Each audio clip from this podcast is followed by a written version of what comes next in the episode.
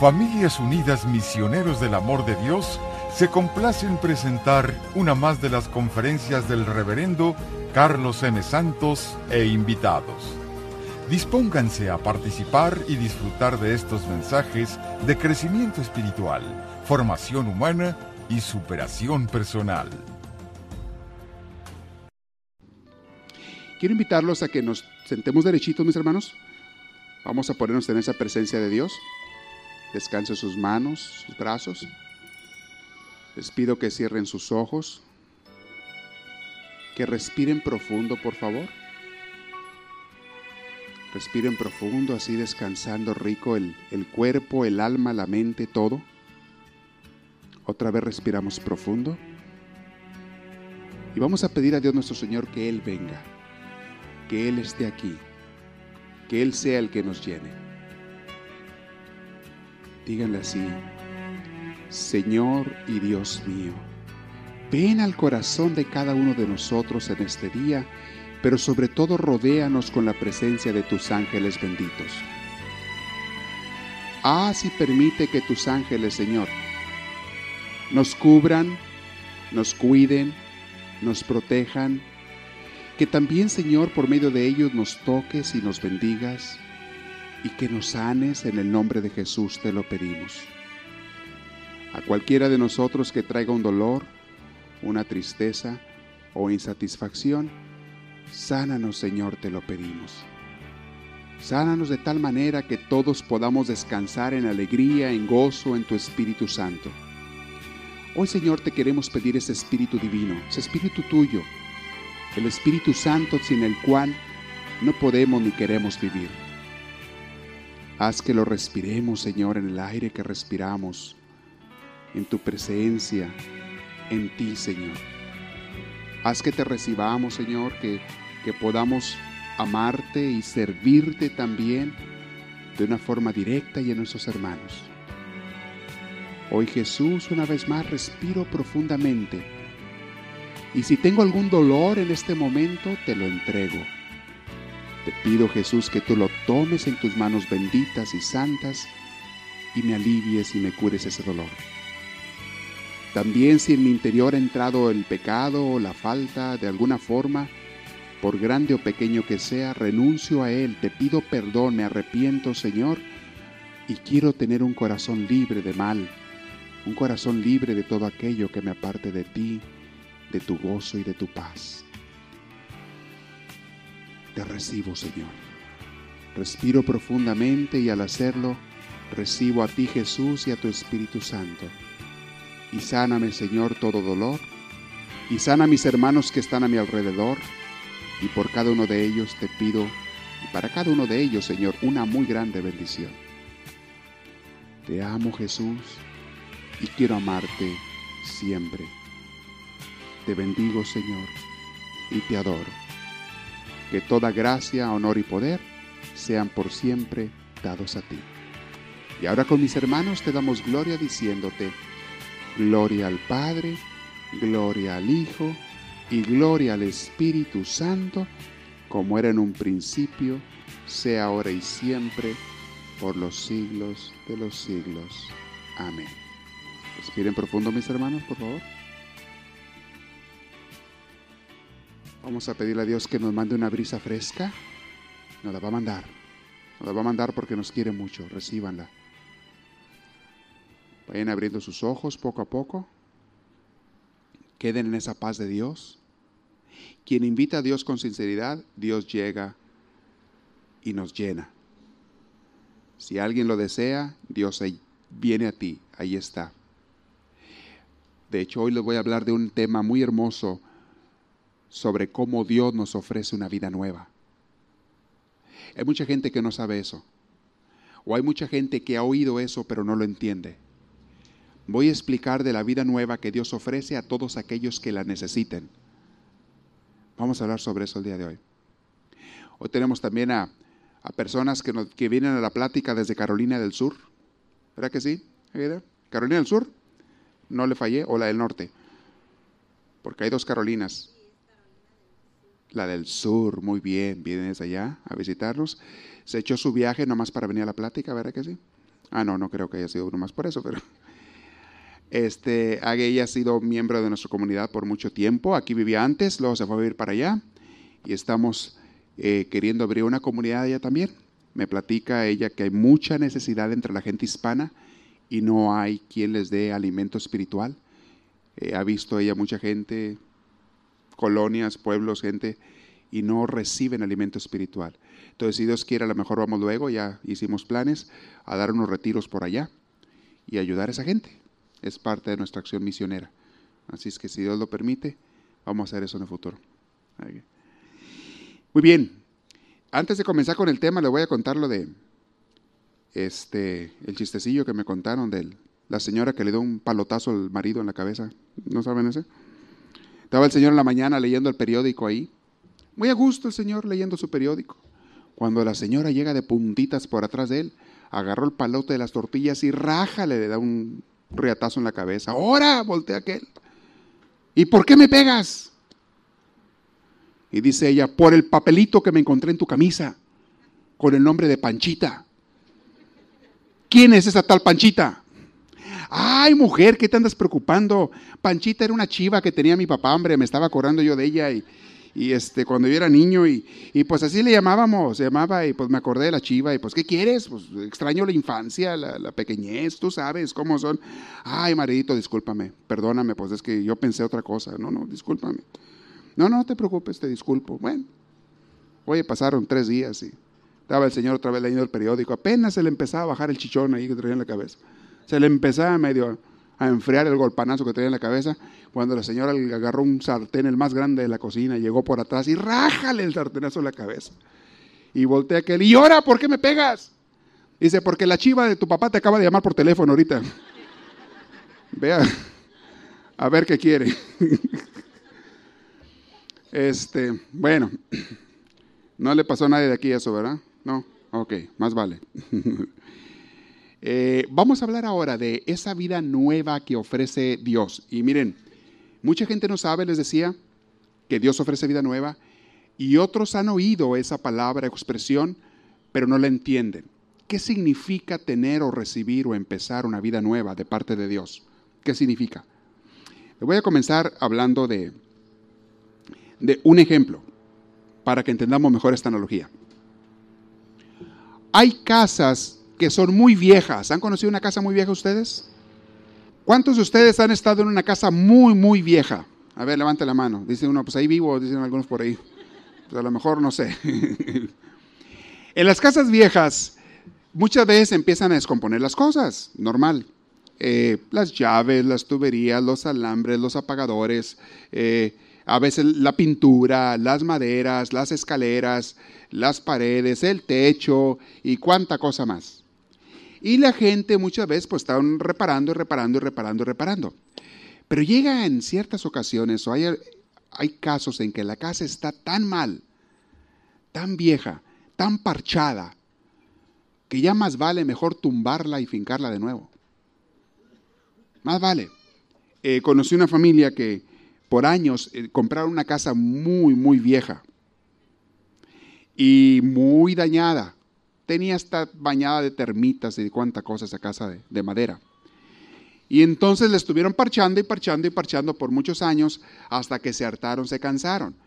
Y en esos años habían hecho un poquito de ahorros para un enganche y por fin juntaron dinero suficiente para el enganche y pidieron un préstamo y entonces lo que hicieron, porque les aconsejaron varias personas, mejor tumben esta casa y empiecenla de nuevo, hagan otra nueva. Y eso hicieron. La tumbaron, conocí la casa vieja y conocí la casa que tienen ahora. Eh, no, pues un cambio de la noche a la mañana. Pero sobre todo la familia, los niños, todos estaban encantadísimos porque ahora las llaves ya funcionaban siempre. Porque ya no se encontraban chorros de agua tirados en el baño o en la cocina. Encantados porque ya no se les llovía el techo cuando caía el agua. Y así, eh, hay cosas que son tan viejas que créanme, lo mejor que pacharlas y remendarlas a veces conviene mejor cambiarlas. No siempre se puede económicamente, pero hay cosas más baratas, por ejemplo, ropa. Si tienes una ropa muy vieja, muy vieja, muy vieja, pues sabes que llega un momento en que ya, ya estuvo. Déjala descansar. Mándala por allá a la basura, yo qué sé. Y luego ahora que la ropa es tan barata, sobre todo ahí en los garage sales, 50 centavos te compras un pantalón, hombre, a todo dar. Una camisa, una blusa y en buenas condiciones. Entonces no hay excusa muchas veces para seguir remendando o parcheando cosas antiguas que a veces no sirven. Les comento esto porque en la vida de algunas personas o de muchas personas hay cosas que son tan viejas, que están tan dañadas, que ya están tan inservibles que más vale mejor totalmente cambiarlas, renovarlas. Les voy a dar ejemplos, maneras de pensar de algunas personas.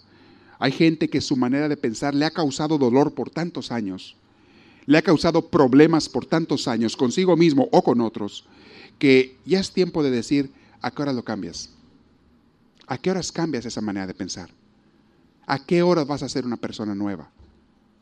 ¿Por qué no mejor ya lo piensas y te das cuenta que esa forma que has llevado de pensar no te sirve? Hay otras costumbres que la gente tiene.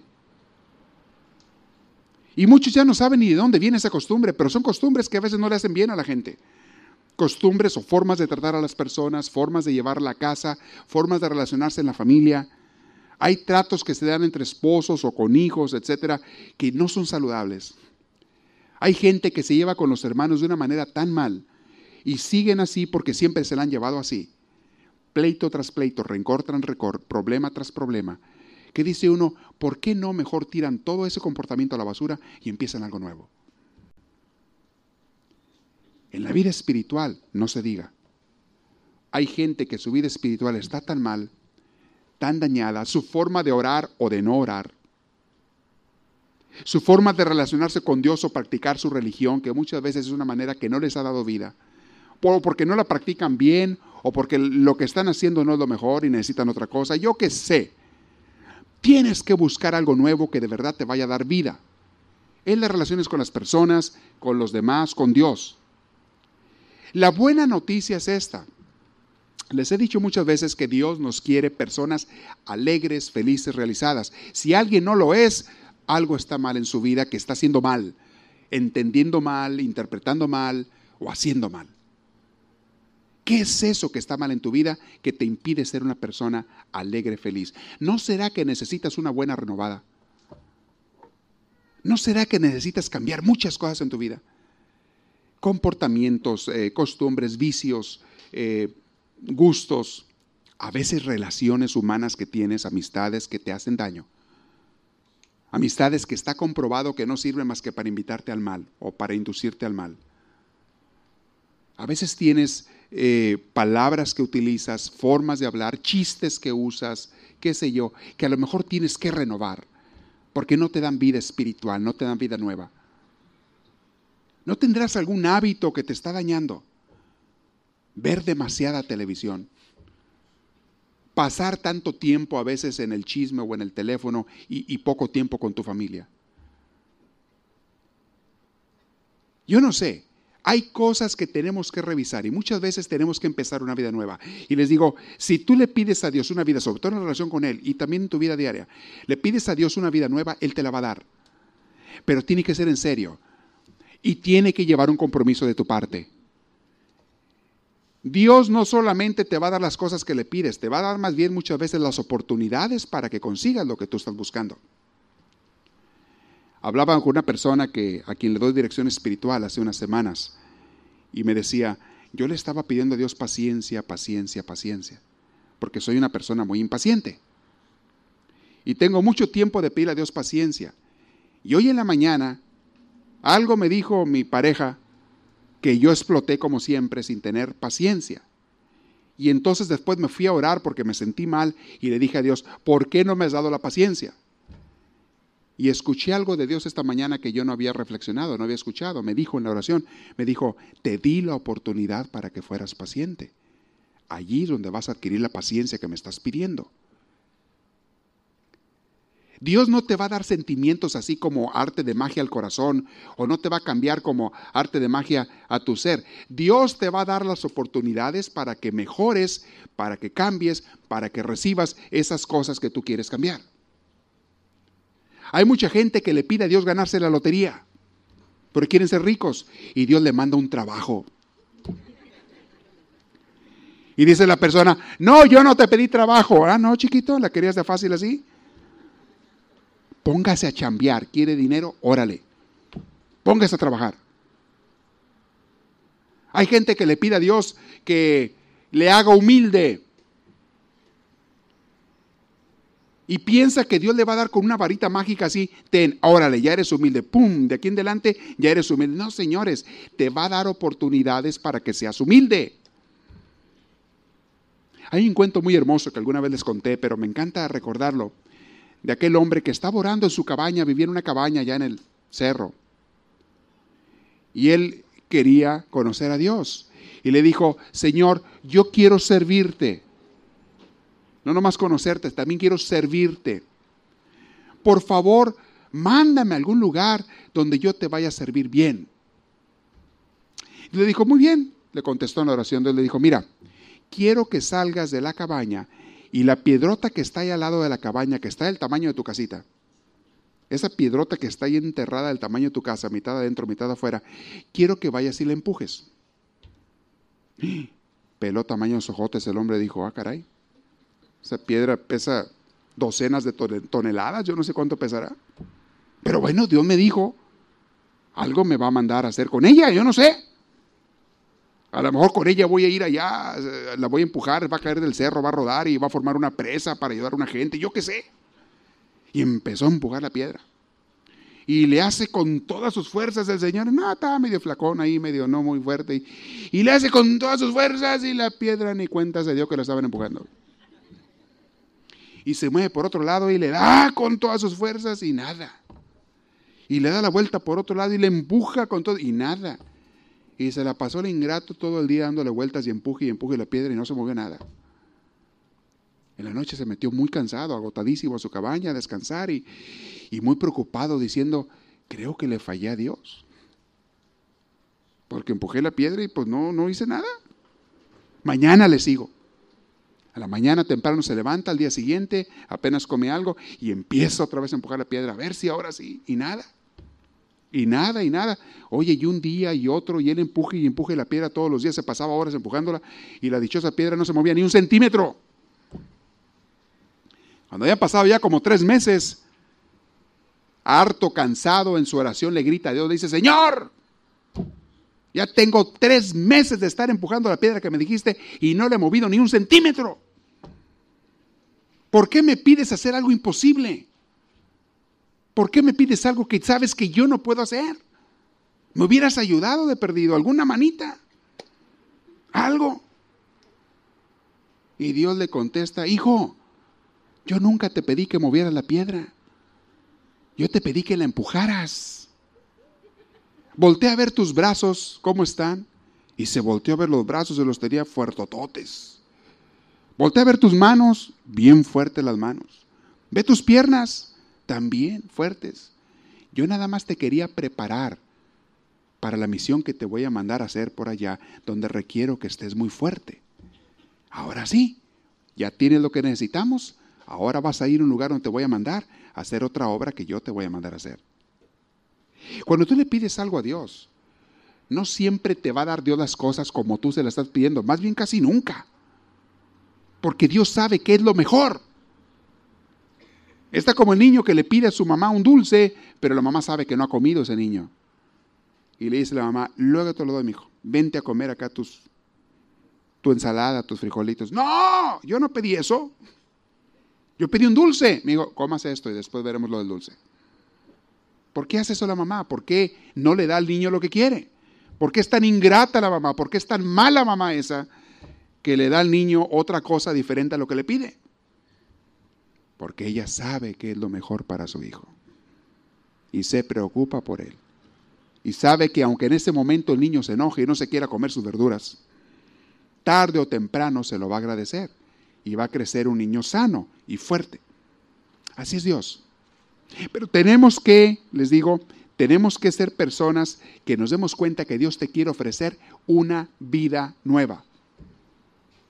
Una vida si la necesitas. O si estás en una vida buena, te la quiere hacer mejor. Es una forma de vida nueva también. Una vida que te llene a ti de alegría, de gozo, de realización. ¿Ok? Entonces, ya dejen muchos de ustedes, revisen qué son las cosas que ya debes dejar de parchar y mejor tienes que permitirle a Dios que te las renueve o renovarlas con Él.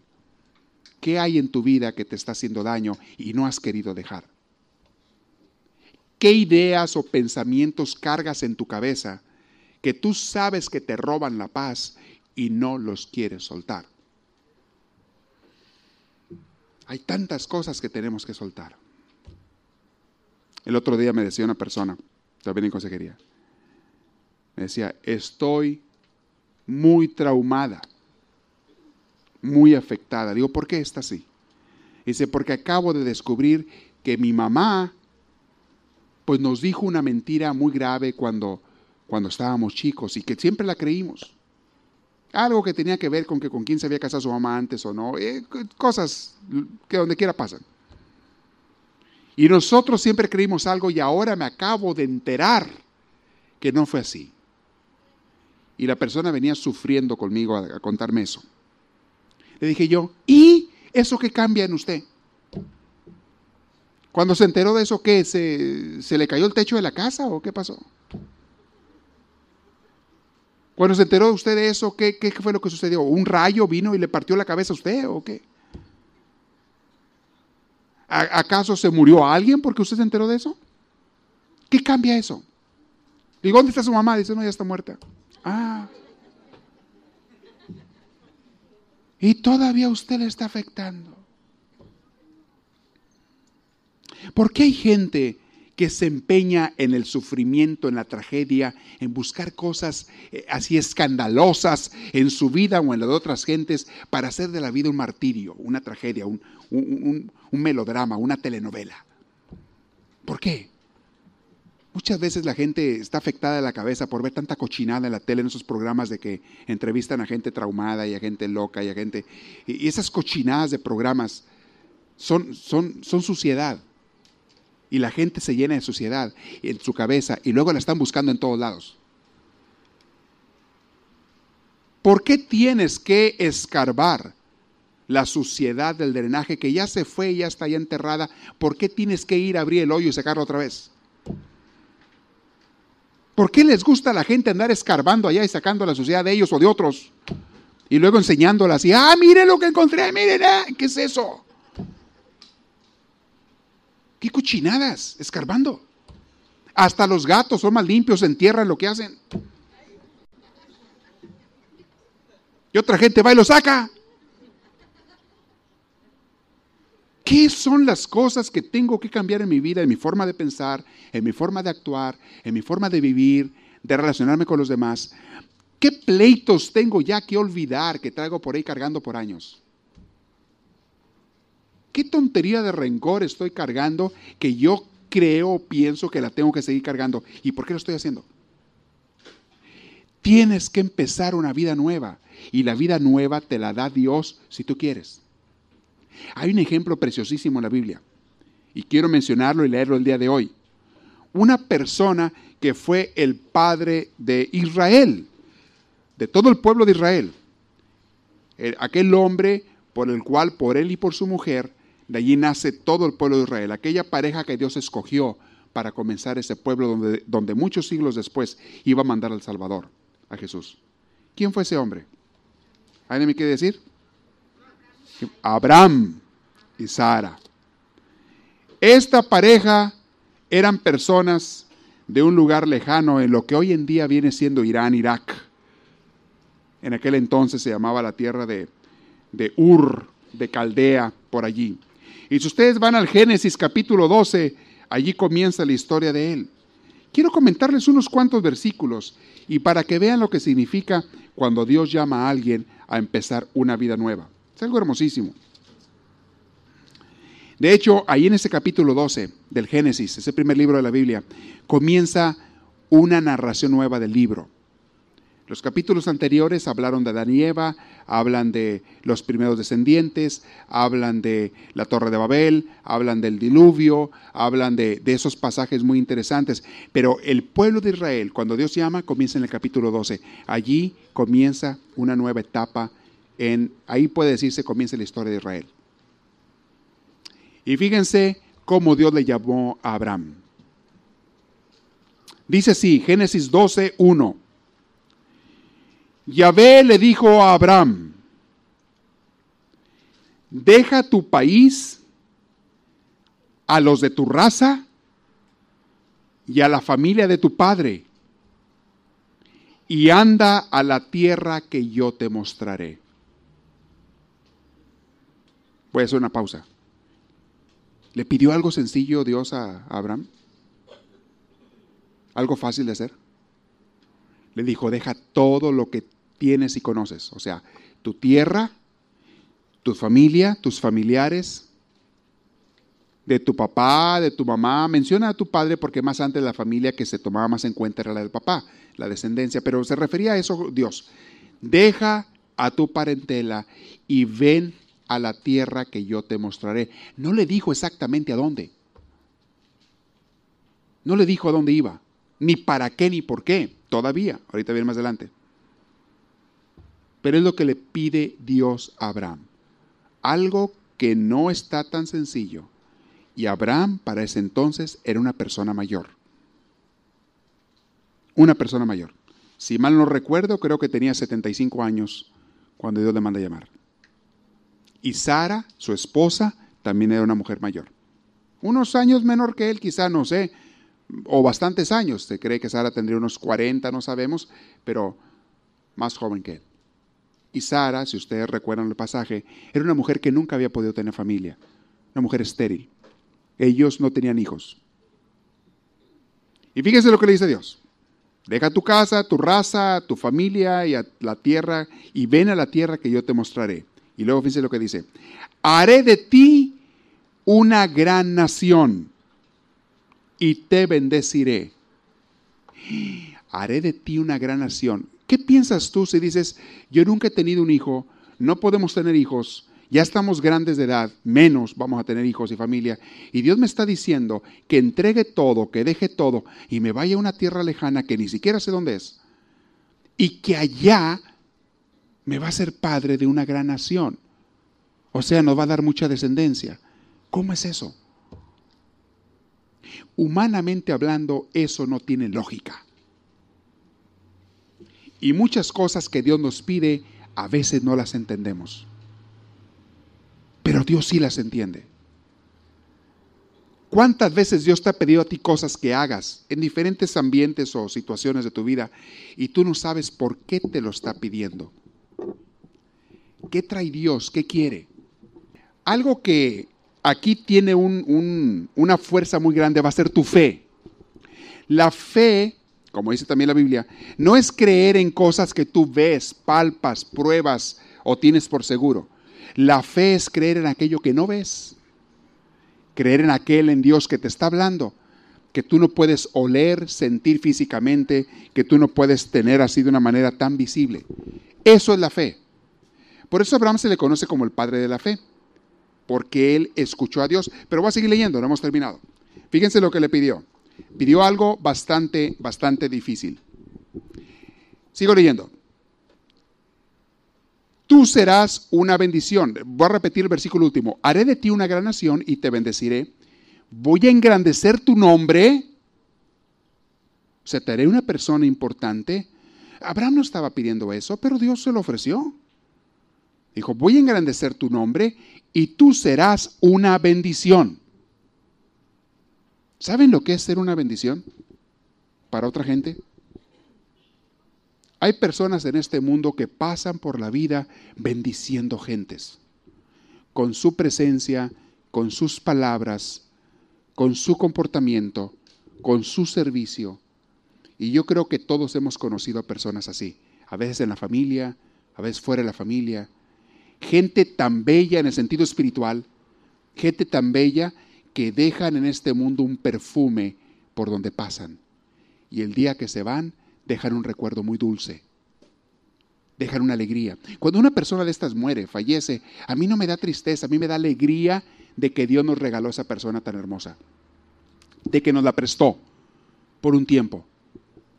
Y se siente, se debe uno de sentir agradecido por esas personas que Dios le prestó en un tiempo y se debe uno sentir contento de que esa persona ya vaya a merecer, a recibir el premio merecido, que es Dios, que es la gloria eterna, que es el gozo. La gente malagradecida no, no acepta que una persona así se vaya. La gente malagradecida no le da gracias a Dios, ni tampoco se pone contenta de que esa persona vaya a gozar. Al contrario, hasta parece que les da coraje a veces a algunos que se vaya a gozar. Pero eso es egoísmo. Les he dicho que cuando uno llora a una persona difunta, no lloras por el difunto, lloras por ti. Porque eres tú el que lo extrañas. Eres tú el que lo quiere ver. Y es muy humano y muy natural sentir el dolor. Claro que sí, somos humanos. Uno siente el dolor cuando un ser querido se va. Pero si tú le sigues llore y llore y llore por meses y hay gente que por años, eso ya no es amor. Eso es egoísmo puro donde a ti no te interesa que la persona descanse, goce y sea feliz. Ah, y entre paréntesis les digo, no es el tema de hoy, pero se los quiero mencionar. Las personas que se van de este mundo no descansan cuando sus seres queridos les están llore y llore y llore, no descansan. No pueden empezar a descansar. Esas gentes que se quedan aquí egoístas están causándoles una gran pena y no los dejan gozar de Dios a esas personas. Si quieren un día les explico con más detalle ese punto, porque tiene un porqué, eso sucede. Pero si tú de veras amas a una persona que se va de este mundo, debes de estarle agradecido a esa persona por lo que te dio, agradecido a Dios y dejarle ir con gozo y con gusto en el corazón. Pero bueno, eso es punto y aparte. Le dice Dios, tú serás una bendición, le dice Abraham. Y, y, también les quería decir, ojalá eso se los diga Dios a muchos de ustedes. Si algunos de ustedes le entregan su vida a Dios, Dios te va a decir eso. Tú vas a ser una bendición para otras gentes. Mucha gente por ti, por tu presencia, por tu existencia, va a ser bendecida, sanada, fortalecida, aliviada, iluminada, guiada, consolada. Mucha gente. Ojalá muchos de ustedes sean, o todos los que están aquí este día, todos los que estamos escuchando esta conferencia, ojalá todos lleguemos a ser una bendición para los demás. Nunca se vayan a encerrar en una vida de egoísmo, por favor. Nunca vayan ustedes a caer en la tentación que la gran mayoría del mundo cae, del egoísmo de decir, yo vivo para mí y para mi familia y nada más, y los demás que le hagan como puedan. Tienes que llegar a convertirte en una gran bendición. Hoy andaba yo en el... Y son detalles que les comento porque yo me descubrí haciendo una cosa el día de hoy andaba en un, en un centro comercial en Santana. Y fui a una tienda y me salí, estaba esperando a alguien y mientras estaba esperando a alguien andaba caminando por la banqueta y me encontré que allí algunos cochinotes que nunca faltan habían tirado un bote una, de refresco de una de esos restaurantes, un, un bote. Lo recogí y a un lado estaba un basurero, lo tiré. Caminé tantito más, volteé más allá y me encontré unas eh, envolturas de hamburguesa y de unos tacos o no sé qué. Las encontré tiradas en el suelo a metro y medio de un basurero. Ahí donde la gente paró el carro en el estacionamiento, nomás abrieron la puerta y lo tiraron ahí. A metro y medio de un basurero. Alguna persona sucia, cochina, de, no nomás de costumbres, también de corazón, porque una persona que ensucia el mundo no puede tener un corazón limpio, no lo puede tener no está siendo guiado por Dios. Y yo me descubrí y dije, ah, déjame lo recojo, no me cuesta nada. ¿Qué me va a costar a mí? Estaba esperando por ahí a que llegara una persona que estaba esperando. Y fui y, recogí, lo tiré a la basura. Y cuando hice como dos, tres papeles, dije yo, sentí bonito. Siempre que hago algo así, siento bonito en mi corazón porque siento que Dios me agradece, hey, estás haciendo un poquitito más limpio, un poquitito más bonito mi mundo. Y le estás haciendo a mis hijos un poquitito más limpio el ambiente. Luego me encontré una botella de vidrio, no estaba rota, gracias a Dios, también en la banqueta ahí cerca de donde se paran los carros. Dije yo, si esta nadie la recoge, a rato alguien la va a romper y se puede cortar a alguien o se va a reventar una llanta de un carro.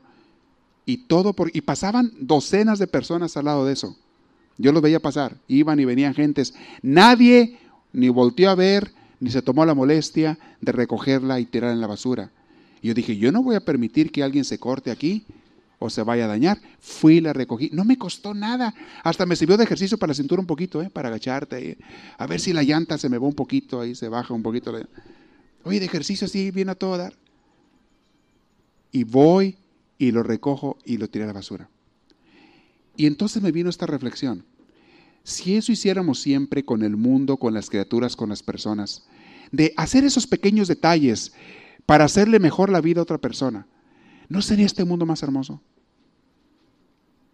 ¿Y no viviría la gente más feliz haciendo el bien que haciendo el mal o siendo egoístas e indiferentes? Conviértanse como Abraham en una bendición para los demás. Tenemos que luchar todos en eso. Conviértanse en una bendición. Sean generosos con lo que Dios te da. Da en cosas materiales, en talentos, en virtudes, en todo, en servicio. Da.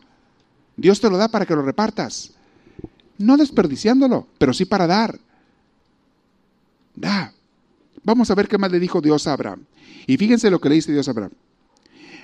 Abraham, bendeciré a quienes te bendigan y maldeciré a quienes te maldigan. Palabras fuertes. Y quiero que sepan que toda persona que es de Dios, toda persona que es un apóstol o profeta de Dios, hombre o mujer, que se ha dedicado a servir a Dios, recibe esta misma promesa del Padre. La gente que los bendice son bendecidos y la gente que los maldice son maldecidos. Hay un pasaje del Evangelio de Jesús donde dice, todos los pecados les serán perdonados, menos el pecado contra el Espíritu Santo. Ese no será perdonado. Y el pecado contra el Espíritu Santo es acusar a una persona de Dios, porque es lo que le estaba haciendo Jesús en ese momento. Acusar a una persona de Dios de que las obras que está haciendo no son de Dios, que son del diablo. Eso es el pecado contra el Espíritu Santo, y dice Jesús, es el único que no será perdonado. Y, está conectado con esta cita bíblica. Bendeciré a Abraham a los que te bendigan, maldeciré a los que te maldigan. En ti serán bendecidas todas las razas de la tierra. Y es que si se ponen a pensar, por Abraham conocemos a Jesús y por Jesús estamos aquí y tenemos fe en Dios. Todos los que somos seguidores de Cristo. De verdad que Abraham hizo una gran obra. Qué hermosura lo que hizo Abraham. Sigo leyendo partió Abraham tal como se lo había dicho Dios, y Lot, su sobrino, se fue también con él. Oh, aquí está la edad. Abraham tenía 75 años de edad cuando salió de Haram. Abraham tomó a su esposa Saraí y a Lot, hijo de su hermano, con toda la fortuna que había acumulado y el personal que había adquirido en Harán, y se pusieron en marcha hacia la tierra de Canaán. Hay un pequeño detallito aquí en Abraham. Abraham era humano. Aunque fuera un gran profeta de Dios, era humano y como tal cometía errores y como tal tenía apegos y también dudas y miedos. Imagínense lo que le dijo Dios a un hombre de 75 años. Deja todo, agarra a tu mujer, tus pertenencias y vete a una tierra que te voy a mostrar. Abraham le falló un poquitito allí. Porque ¿qué hizo Abraham? agarró a su mujer, pero también se llevó a su sobrino Lot. Dijo, por si las dudas, déjame un parientito aquí. Y está jovenazo mi sobrino, una urgencia no sabes cuándo te saca de un apuro. Por si las dudas. Hay un detalle muy interesante. Dios vio que Abraham hizo eso. No es lo que Dios le había mandado. No le dijo que se llevara a su sobrino. Le dijo, deja todo el mundo atrás, nomás llévate a tu esposa tu familia directa, o sea, tu esposa. Y ve la que te mostraré. Y aquel como que, sí, Diosito, pero no más por si las dudas, déjame, llevo a mi sobrinito. De hecho, si ustedes siguen leyendo el Génesis más adelante, llegó a haber muchos problemas en la vida de Abraham por el sobrino Lot. Se crearon conflictos, se crearon problemas, dolores de cabeza. Y otra cosita, Dios le dejó de hablar a Abraham por mucho tiempo se cayó. Sí lo guió, sí lo sacó, sí lo llevó a aquella tierra, pero ya no le habló tanto como antes. Porque hizo algo a Abraham que no era exactamente lo que Dios le había dicho. ¿Qué, ¿Cómo le llamamos a esto? Le, le faltó un poquito de fe, de confianza en Dios, en las palabras de Dios. Es la gente que dice, ay Diosito, te pido esto, confío en ti, pero déjame te ayudo porque a lo mejor no puedes tú solo. Diosito, dame un novio, pero déjame te doy una ayudadita. Mira, déjame pesco aquel que va pasando por ahí. Concédeme a la pareja que tú quieres que yo tenga, pero, pero por sí o por no, déjame yo también le busco. Claro que tienes que estar buscando atento, pero siempre primero la voluntad de Dios. ¿Cuánta gente le dice a Dios, creo en ti, confío en ti, pero por si las dudas, déjame seguro acá, tantito? Confío en que tú siempre nos darás de comer, Señor, pero por si las dudas, confío un poquitito más acá en mi cuenta del banco. Es así, le echo ahí. Déjame el hecho por si se ofrece, por si las dudas. Sí, Señor, sí sé que me has cuidado, que siempre me has atendido, que siempre has llevado mi vida, pero por si acaso déjame te, te doy una manita. Eso hizo Abraham. Pero bueno, ese punto quedando claro, eh, a veces le fallamos en la fe. Dios como quiera nos ama y como quiera te va, a adelante, te va a llevar adelante, pero se pierde uno de muchas bendiciones a veces por no confiar plenamente en Dios. Abraham se perdió ahí unos buenos años de su vida. Andaba el pobre todo confundido, no sabía qué ondas porque ya se había ido, pasaban los años y no tenía ningún hijo. Tardó un tiempo en que Dios le volvió a hablar, lo visitó por medio de unos ángeles y entonces fue cuando ya le concedió un hijo. Ah, a propósito, dentro de esas dudas de Abraham, como no tenía ningún hijo, él pensó, no tendré que darle una ayudadita a Dios con eso. Y dijo, mi mujer no puede tener familia, pero la sirvienta sí. jovenaza. Y hasta eso que el muchacho bien educadito le pidió permiso a su señora. Le dijo, oye mujer, ¿cómo ves? A lo mejor Dios quiere que sea por acá la cosa. Nos quiere un hijo así, pero por otro lado. Y la mujer buena onda le dijo, bueno, pues, pues cálale. A lo mejor Dios quiere. Ya no hay de esas mujeres, ¿verdad? Qué bueno que no haya. Dice, bueno, y de hecho tiene un hijo con, esta muchacha, con, con, la sirvienta. Pero luego Dios le dice, no, Abraham, no era por ahí la cosa. ¿No es eso lo que yo te dije? Yo te prometí a ti un hijo. Y tiene que ser de tu esposa. Y fue cuando le llegaron los ángeles y le dijeron, para el próximo año, ustedes, tu esposa, estará embarazada y tendrá un hijo. Y así fue. Dios les concedió aquel hijo, a Isaac si ustedes se acuerdan. Cuando Sara tuvo a su hijo Isaac, fue y despachó a la otra muchacha, le hizo laid off.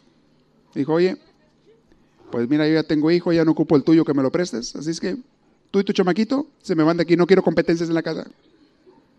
La pobre mujer se fue por ahí al desierto, se dice que de ahí, aquel hijo Ismael, se dice que de ahí vienen todos los árabes. Por eso los árabes son primos de los judíos. Pero los pobres se odian a muerte, se odian a muerte. Están matando unos a otros. Pero bueno, son parientes, vienen de la misma tierra, vienen del mismo lugar, los árabes y los judíos.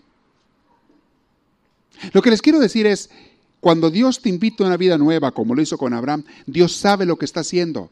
Y a veces te va a pedir que hagas cosas que tú no entiendes completamente. Pero tienes que hacerlas.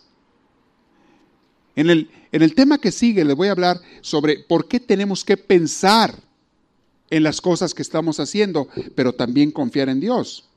Sí tiene que haber fe, pero tiene que haber esa, eh, esa iniciativa tuya de entender también o tratar de entender este, el porqué de muchas cosas de la vida, las costumbres que la gente tiene, el por qué piensas así, por qué tus padres te enseñaron una cosa. O sea, de hecho, parte de seguir a Dios significa que tenemos que pensar. Es el tema que lo voy a dar enseguida. La gente muchas veces, es otra de las cosas que tenemos que cambiar, crea ambientes, culturas donde no hay paz ni tranquilidad. Hay familias, y algunos quizá vengan de ese tipo de familias, donde era un ambiente de, de querellas, de pleitos, de rencillas, de rencores. Y tienes que tumbar esa casa y empezar a fincar una nueva. Hay gente que viene de ambientes familiares donde estaba mal, se odiaban unos a otros, se dividían, se atacaban y cuánto, y vienes con esas costumbres y, la gente quiere, quiere seguir con eso. No puedes seguir con eso. No puedes estar atento o, no puedes estar con esa casa vieja que no te da vida. hay que romper costumbres, por favor. Y se los digo a cada quien para que ustedes analicen cuáles son las costumbres que en mi casa están mal y que yo estoy siguiendo de parte de mis padres, quizá por la educación que me dieron. Muchas veces tienes que tomar la decisión de salirte de esos ambientes, como Abraham. ¿Por qué Dios sacó a Abraham de esa tierra? Yo no sé, pero probablemente había cosas allí que no estaban bien en su familia. Probablemente allí Dios no podía trabajar con ellos. Por algo le pidió a Abraham, por algo le pidió también más atrás, si ustedes se acuerdan de Noé y su familia, capítulos atrás de este que estamos leyendo, le dijo, Noé, construye una barca porque estoy cansado de la gente, de tanta maldad y tanto, tanto pecado. Construye una barca tú y tu familia porque quiero yo y llévate a dos animales, la pareja de cada especie, porque yo quiero salvar la raza, los animales y, y por ti voy a empezar una vida nueva, una gente nueva. ¿Por qué llamó Dios a él? Porque yo estoy seguro que Dios ya le había hecho la lucha a Sodoma y Gomorra y a todos esos pueblos donde estaban aquellas gentes. Dios le había hecho la lucha y la gente no quería entender.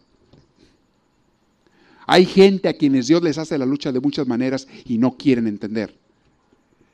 Les habla Dios de una manera, les invita de otra manera, les manda gente que les hablen y quizá ustedes alguna vez estuvieron hacia algunos o conoces a personas a las que le estás invite e invite e invite y no quieren entender. Arrimarse a Dios, a cambiar su vida, a ser personas mejores. Seguido algunas personas me platican, me dice, padre, mi hermano, mi hermana, le estoy hablando, ve cómo está su vida, la estoy viendo que se está destruyendo y no quieren entender de arrimarse a Dios. Veo a sus hijos que ya van por mal camino y les digo, arrímense a Dios para que esos hijos no crezcan mal y no me hacen caso. Me dicen que yo estoy loca, que estoy loco. Y esta gente no han sido más que profetas de Dios o enviados de Dios para ir a invitarlos a aquellos y no hacen caso la gente a veces. No te debes de cansar como quieren invitar a los demás, porque aunque algunos no te hagan caso, habrá otro que sí lo haga. Y por tu insistencia y por tu llegarle a muchas gente la palabra de Dios, habrá algunos que sí se van a salvar. No debes de cansarte tú de predicar de Dios. Pero sí entiende que hay gente que por más que les hables y veas que su vida se va yendo a un hoyo, no entienden. A veces, hay veces que tienes que retirarte de personas así. Hay a veces gente hasta en la familia de uno que dices tú, esta persona no entiende y nada más me quiere jalar a mí también al mal. Y yo no quiero. Y se enoja conmigo y me critica que porque voy a la iglesia. Me dicen que soy rata de sacristía. Me dicen el persinado. Me dicen el no sé qué se burlan de mí. Ey, nomás a ti que no te afecte eso el ego, ¿eh? No caigas en esa tentación del demonio, porque es el demonio que te está atacando para que te alejes de Dios. Ríete de esas cosas. Sonríete con las gentes y dile, pues mira, yo el persinado y tú el condenado, no sé quién está peor. No sé a cuál le vas tú, ¿verdad? Pero yo acá estoy bien. Ahí tú sabrás cómo le haces. Suena medio fuerte eso, ¿verdad? Pero hay gente que en vida está condenada. No vayas a seguirle la jugada a esas personas. Pero te repito, si tienes que apartarte de algunas gentes de esas porque no solamente no quieren oír el bien, no quieren oír el bien, sino que aparte te quieren invitar al mal, retírate. Con mucho respeto, con mucho amor cristiano, pero retírate. Y a veces en la misma familia de uno tenemos a gente así. Sigue orando por ellos y sigue con un corazón abierto para que si un día les puedes llevar la palabra, se las lleves o si ellos se abren. Si un día te piden ayuda, se los ofreces, claro que sí. Pero a veces para los ambientes sociales, las convivencias, hay gente que te invita a las puras borracheras y no hace más que fiestas de borracheras o de críticas y de chismes. Vas a tener que dejar de ir ahí o si no terminarás igual que ellos. Y si tú te estás arrimando a Dios, llega un momento que ya no te sientes a gusto allí. Ya no eres de ese ambiente. Te cambias un tiempo de tu ambiente de Dios y lo extrañas al ambiente de Dios y te sientes incómoda, incómodo en esos otros lugares. ¿No les ha pasado eso a algunos de ustedes? Empiezas a conocer más el Espíritu de Dios, su palabra, empiezas a ser parte de la iglesia, como muchos de ustedes que ya están asistiendo y, y, arrimándose a Dios. Y luego te invitan a lugares donde antes eras parte de ellos, pero ya no te sientes igual. Y alguna gente se asusta. Dice, ¿me está pasando algo malo? No, al contrario, te está pasando algo muy bueno. Ya no te llama la atención el vicio. Ya no te llama la atención el mal. Como aquella poesía hermosa que decía, ya me retiré del vicio. Hay muchos tipos de vicios, no nomás el alcohol, no nomás las drogas. Hay vicios de malas, de malas conversaciones, hay vicios de chismes, hay vicios de odios, vicios de rencores. Hay gente que está enviciada en esas sociedades, en esas cosas feas. Entonces, a veces tienes que cambiarte de ambientes, con todo y tristeza. Toma la decisión de salir de esos lugares. Les digo, por algo Dios sacó a Abraham de aquel lugar donde vivía y le hizo dejar hasta toda su familia. Busca mejor ambientes donde se procure o se busque a Dios, el amor, la alegría, la felicidad y la paz. Ten cuidado con la gente que son chupadores de energía.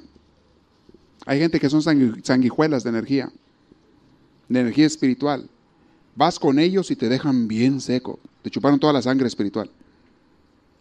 Y no es gente que quiera crecer, es gente que nomás te chupa. Ten cuidado con esos. Y a lo mejor te tienes que retirar también. ¿Ok? Es gente que a veces siempre te están pidiendo que les preste atención. Pero no para bien, no cambia, no escuches tus consejos. Si los escucharan, qué bueno, darles todo el tiempo que puedas darles. Pero si no los escuchan, no pierdas a veces el tiempo con personas que no quieren. Ni Jesús lo hacía. ¿Ok? Entonces, hay gente que siempre te están pidiendo favores, a veces con motivos egoístas, y el día que no se los das, se enojan contigo. ¿No les ha pasado eso a algunos de ustedes? dices tú, oye, le he estado haciendo favores por años. El día que no pude, le dije que no se enojó. Hágame usted el favor. O sea, ¿es una persona que te ama o es una persona que te usa? ¿Qué es? Que son personas negativas que te van a chupar la energía. Tienes que aprender. Y yo digo que sí hay que hacer favores, pero no a gente que está abusando. Dijo Jesús, sean mansos, no dijo sean mensos. Muy diferente. Muchas veces tú no haces los pecados que hicieron tus padres, pero sigues arrastrando las consecuencias porque no las has querido soltar. Revisa eso. Voy a dar varios ejemplos de eso en la siguiente plática. ¿Cuáles son las cosas que traemos arrastrando de nuestros padres, de nuestros familiares, que a veces tuvieron errores graves o pecados? No lo vamos a juzgar, no somos quien para juzgarlos, pero no continúes esos males. Hay gente que se queja de sus papás y está peor él o ella. Hace cosas, a lo mejor no las mismas, pero otras cosas peores. Se lamenta de que sus parientes le hicieron la vida difícil y ahora él o ella se la está haciendo difícil a otros. Entonces, ¿qué te quejas si tú estás peor o igual? Voy a comenzar hablando de eso. Cómo las personas a veces tienen que ser liberadas de cadenas del pasado. Y el tema eh, próximo, si Dios quiere, eh, voy a hablar de ello. Más o menos el título es, eh, si alcanzo a llegar ahí, va a ser Rompiendo las cadenas del pasado. De lo que les quiero hablar. Quiero saber si hay preguntas en este día que levanten su mano, le van a arrimar el micrófono. Siéntese con la libertad de aclarar dudas. La pregunta que una persona haga le sirve a muchas personas la respuesta. Entonces, con toda confianza, si hay una pregunta, levante la mano y le van a arrimar el micrófono. Acá está una pregunta, muy bien. Este, estoy hablando, no se les olvide, no perdamos el hilo del tema. Dios te ofrece una vida nueva. Y hay que romper cosas del pasado. Hay cosas que tenemos que a veces remendar, pero muchas otras totalmente cambiar y reconstruir. ¿Qué cosas en tu vida tienes que hacer? Ha sido el tema del día de hoy. ¿Sí? ¿Cuál es la pregunta? Sí. Bueno, sí. Eh, no va con el tema, pero si se puede hacer esa pregunta. Ajá. Una diferencia. He conocido yo a los cristianos Ajá. y conozco a los católicos. Sí. Eh, la diferencia es el bautismo. Que se bautizan a uno de chiquito, lo bautizan a uno de católico y de Esa es una de las diferencias. Eh, y de grande lo bautizan a uno, pero Sí. una vez me dijo un misionero, una cosa es ser bautizado y una cosa es ser remojado.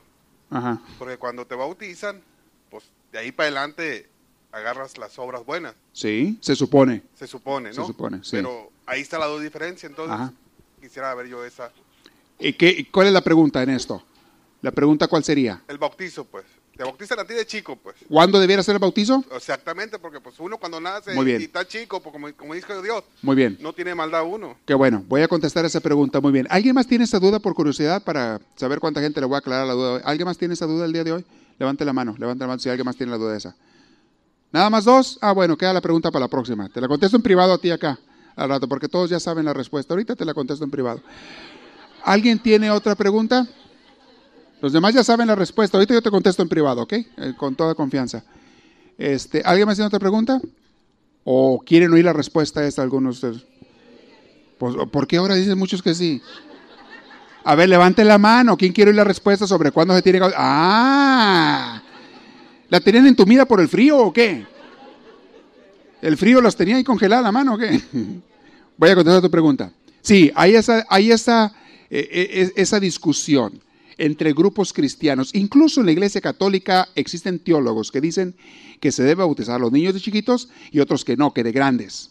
La mayoría de los cristianos bautizan a las personas ya grandes, cuando ya tienen uso de conciencia. Bueno, vamos a entender primero qué es el bautizo, para poder entender por qué sí o por qué no.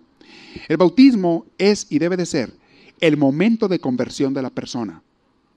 En el momento en que la persona deja de ser una persona, digamos así, meramente carnal, y comienza a ser una persona de Dios y dice, yo te entrego a ti, Jesús, hablando del bautismo de los cristianos católicos y demás, de todos los que creemos en Cristo, le dice, yo te acepto a ti, Jesús, como mi Señor, y este bautismo es mi entrega de mi vida a ti. Te recibo como mi Salvador, quiero ser parte tuya. Ese es el bautismo. Ahora, la Iglesia Católica comenzó a bautizar a niños chiquitos hace muchos siglos, porque había la teología de que, la cual ya se cambió, de que, o el entendido, de que si alguien se moría sin ser bautizado, no se iba a salvar. Entonces muchos niños se morían, todavía hoy en día, pero más antes. Se dice que más de la mitad de los niños no pasaban de los tres años. No había vacunas, no había hospitales, no había doctores como hoy, no había cualquier enfermedad, los niños se morían. Las cosas eran más antihigiénicas, no había tanta higiene, no había agua corriente, como hoy que tenemos llaves en las casas, en fin. Era muy común que los niños se morían. Entonces, si se predicaba, oye, el que no se ha bautizado no se va a salvar, ¿te imaginas? Todos los niños que no se iban a salvar, según esta enseñanza. Entonces comenzó la Iglesia Católica a bautizar a todos los niños desde recién nacidos. Por el miedo, para que si se muere, que si se salve. ¿Ok? Ya hoy en día, y estoy hablando de hoy, porque después dijeron, muchos decían, pero ¿por qué no se va a salvar si la criatura es inocente? Entonces empezaron a otros teólogos, dijeron, ah, pues debe haber un lugar por allí donde la criatura no se va al infierno porque es inocente, pero tampoco entra al cielo porque no está bautizado. Inventaron un lugar que se llamaba el limbo. Y por siglos se enseñó esa doctrina del limbo. Yo de niño la estudié en el catecismo, ¿ustedes no? ¿No la estudiaron? Entonces se enseñó eso. Recientemente, este último papa o el, el papa este, Benedicto definió y dijo, no existe tal cosa como el limbo. Y también la Iglesia, desde el Vaticano II para acá, ya ha declarado, la Iglesia Católica Romana, ha declarado en sus documentos que hay muchas maneras de salvarse y hay muchas formas de bautizo, no nada más el del agua. Hay el bautismo de intención, el bautismo de otro tipo que llama. Entonces ya dice, no, no, sí se pueden salvar. Entonces, hoy en día hay más, más debate que antes. Bueno, entonces ya no se debieran bautizar los niños, que se bauticen más grandes. Mi opinión personal, la Iglesia Católica Romana se sigue bautizando a niños porque está la tradición de muchos siglos que no pueden romper en un año, ni en dos, ni en tres. Tradición de muchos, muchos siglos. Se siguen bautizando a los niños. Pero ya no te dicen que el niño no se salva si no se bautiza. Entonces, teóricamente ya se puede bautizar al niño más grande. En otras religiones cristianas te dicen, no, tienen que cumplir tantos años, muchos dicen que 15 años, hay quienes dicen que 30, que porque Jesús se bautizó a los 30, en fin, ya cada religión pone sus edades. Pero lo ideal sería que las personas se bauticen cuando tengan uso de conciencia. En mi opinión, por lo menos 7 años de edad. Para que el niño o la persona decida por cuenta propia si quiero ser de Dios o no, no quiero ser de Dios, no me bautizan. Debería haber uso de conciencia. ¿Sí? Entonces, el debate va a seguir por muchos años. Yo opino que debe de ser las personas ya con uso de conciencia, pero no me pongo si se bautiza un niño, bueno, está bien. Lo único que yo quisiera es que a ese niño sí se le enseñara la fe. Lo triste es que los niños lo bautizan y luego no les enseñan nada. Y crecen peor de diablitos que, que otros a veces que, que no están bautizados. Entonces, yo diría, según la religión a la que tú pertenezcas, acata las órdenes si quieres ser de esa, religión y lo haces. Pero no pasa nada en el alma del niño si un niño se bautiza ya grande. Al contrario, si Dios no lo quiera, si llegara a fallecer un niño sin bautizar, hey, ya sabemos que el bautismo, cuando la persona es inocente e inconsciente, no es indispensable para salvarse. Sabemos que esa persona es de Dios y va con Dios directo. ¿Ok? ¿Sí contesté tu pregunta? Sí, qué bueno. Este, porque hubo más gente acá que salió. Que siempre sí tenía la duda. Eres de San Luis, ¿verdad? También, es todo, te di el acento, muy bien. San Luis Río Colorado, no San Luis Potosí. Sonora, puro Sonora. Muy bien, ¿alguien más tiene otra pregunta? ¿Por allí? ¿Quién tiene otra? No se preocupe por el que la hace. Ah, si no se animan, aquí tenemos otra pregunta, ¿eh? Ya ven que San Luis anda ahora despertado, por allá anda bien despierto. ¿eh? Ahorita está haciendo mucho frío también allá, ¿verdad? Friazo, pero del bueno. Se ponen abrigos y no sé cuánto ya. En el desierto de Sonora. Muy bien, vamos a ver. Sí. Vengo huyendo del infierno ya que estoy en la gloria. Y llegué, sí. Es la gloria para él. ¿A cómo están allá de pura curiosidad? 45, sí. ¿Cuánto viene siendo en Fahrenheit? Que aquí es lo que manejamos? Ay, Dios santo. No, pero, pero como, como dice usted, una charra, dice, nosotros de Mexicali, San Luis, ya estamos salvados, no vamos a ir al infierno. No. Porque ya estamos allá. Sí, ya, vamos ya está. directo al cielo. Ya pagaron su infierno ustedes. Sí, ustedes. ya, Ya- ya- más que pues, ni modo, ya que vamos al infierno. No, pues ya no. Ya no, pues ya Hasta nosotros- frío les darían el infierno, por eso nos los mandan ahí. Ya nos los mandan ahí. Muy bien. a ver. Ok, la otra pregunta. Ajá. Eh, Jesús dice que lo, lo alabemos a él nomás. Sí. Que es, que es mm, envidioso que lo alaben a otro. No, Jesús no dice eso. No, son otras palabras. Ajá. Son que es que Dios es, un Dios celoso. Dice, no Jesús, el Antiguo Testamento, la Biblia de los judíos dice así. ¿Ok? Ok. Ahora, eh, uno cree en la Virgen María porque es madre y, y creen en los santos, porque, los- porque él, pues los santos los tocó a él y uno alaba mucho a los santos porque los santos tuvieron más cercanos que a Dios. ¿Cuál Sí. es? O sea, ¿por qué mucha gente dice pues que están medio piratones los, los católicos? Porque son muchos santos, pues ellos tenemos santos hasta para para todo. Hasta la edad te- tenemos un santo que es San, San Antonito, porque a, a- A dice, todos. San Antonito, sopla San Antonito y sopla el Antonito y se va a volvemos a lo mismo. Cada religión tiene sus ideas y son ideas que las personas entienden o interpretan a su manera. Eh, las frases de que Dios es un Dios celoso aparecen en la Biblia de los judíos del Antiguo Testamento. Jesús nunca dijo eso, al contrario. Jesús dice Dios es un Dios de amor, no de celos. Los celos son un pecado. ¿eh? Que quede claro. Los celos son un pecado. Entonces decir que Dios es celoso es decir que Dios es pecador. Y hay religiones que han basado su enseñanza en decir que Dios es celoso y que se va a poner celoso si tú le hablas a un santo o veneras a un santo. Miren, los santos no son más que nuestros hermanos en el cielo. Obviamente no se comparan para nada con Dios, ni tienen nada que ver con Dios en, cuanto a grandeza, no. Pero son personas, porque por algo son santos, están unidos a Dios. Es como tú tienes, te rimas una persona en este mundo y, y tú sabes que es una persona muy de Dios y le pides que te bendiga.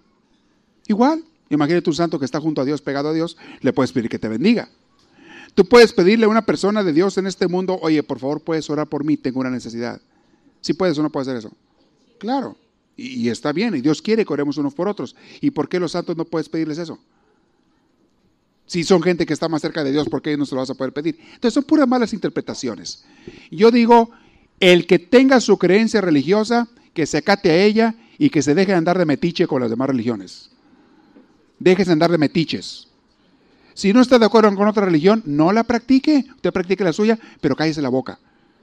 Deje de andar criticando, porque los criticones no son de Dios. Los metiches no son de Dios. Y la gente que anda criticando otras religiones, ya sea católico, sea testigo de Jehová, sea eh, bautista, eh, cristiano, el que quiera ser. La gente que anda criticando otras religiones es un metiche del coludo, del cochino coludo del diablo. Gente metiche, gente criticona, gente divisoria, gente que anda queriendo sembrar divisiones entre los demás, sembrando dudas. Si tú tienes algo muy bueno que ofrecer, ofrécelo, hombre, y deja de estar atacando a los demás. La gente critica a los demás. Una señora va a criticar la comida que hace la vecina cuando la comida de ella no sirve para nada. Nada más. Si su comida fuera buena, no tiene que criticar a la vecina, la gente viene a comer aquí sola. ¿Sí o no? Pero anda criticando a la comadre porque su comida es pura basura, no sirve para nada la de ella, y critica a la comadre que sí hace buena comida. La está criticando. Entonces, yo he oído a católicos, incluyendo líderes religiosos católicos, criticar a protestantes. Si lo criticas porque usted está dando cuenta que la comida que usted está ofreciendo no sirve para nada. Y no es la religión, es la persona que está ofreciendo una comida que no sirve para nada y le da envidia, le da celos de lo que ofrece el otro y que la gente vaya, le dan celos y por eso lo está criticando. La envidia es un pecado también, pecado grave. Voy a hablar de eso la próxima vez, los pecados capitales. A ver si canso de llegar ahí. Voy a explicar los pecados capitales. A los servidores les di esa plática el día de ayer. Eh, no anden con esas cochinadas. Entonces, cada quien, en cuanto a la religión, en cuanto a las creencias, todos tenemos ideas diferentes. Y yo les digo a la gente, la religión que más conoce de Dios en este mundo, la que más, más, más conoce de Dios en este mundo, no, conoce ni el punto ciento de un pelito del cabellito de Dios. Ni siquiera eso conoce, ni siquiera eso llega. La religión que más conoce de Dios. Es aquellos que dicen, yo sé todo y los demás no saben, es un gran mentiroso. Todas las religiones podrán tener cosas de verdad y cosas que no entienden. No quiero decir de mentira porque a veces no lo hacen con mala intención, pero cosas que, predican mal y que se tienen que ir corrigiendo, ir aprendiendo y creciendo. Entonces, ofrezca la comida que usted hace y deja a los demás en paz. Si lo que usted da es bueno, la gente va a venir sola. Si lo que usted da son cochinadas, la gente no va a venir, por más que les diga que la otra no sirve. ¿Sí contesté tu pregunta, verdad? ¿Sí? Ok no están creyendo esas divisiones. Además, el mandamiento de Jesús es muy sencillo, muy simple y muy completo. Amar. Amarás a Dios y amarás a tu prójimo. Y cuando alguien está criticando a otro, no está amando, está odiando. Es una persona de Satanás, aunque traiga la Biblia sobaqueada. No me importa. Es una persona de Satanás. Con toda la Biblia sobaqueada que trae ahí, es una persona del diablo el que ande criticando a los demás y metiendo división y que llegue a casas a atacar la religión a las personas, es una persona del diablo que se hace pasar por servidor de Dios, por misionero de Dios. Es el diablo.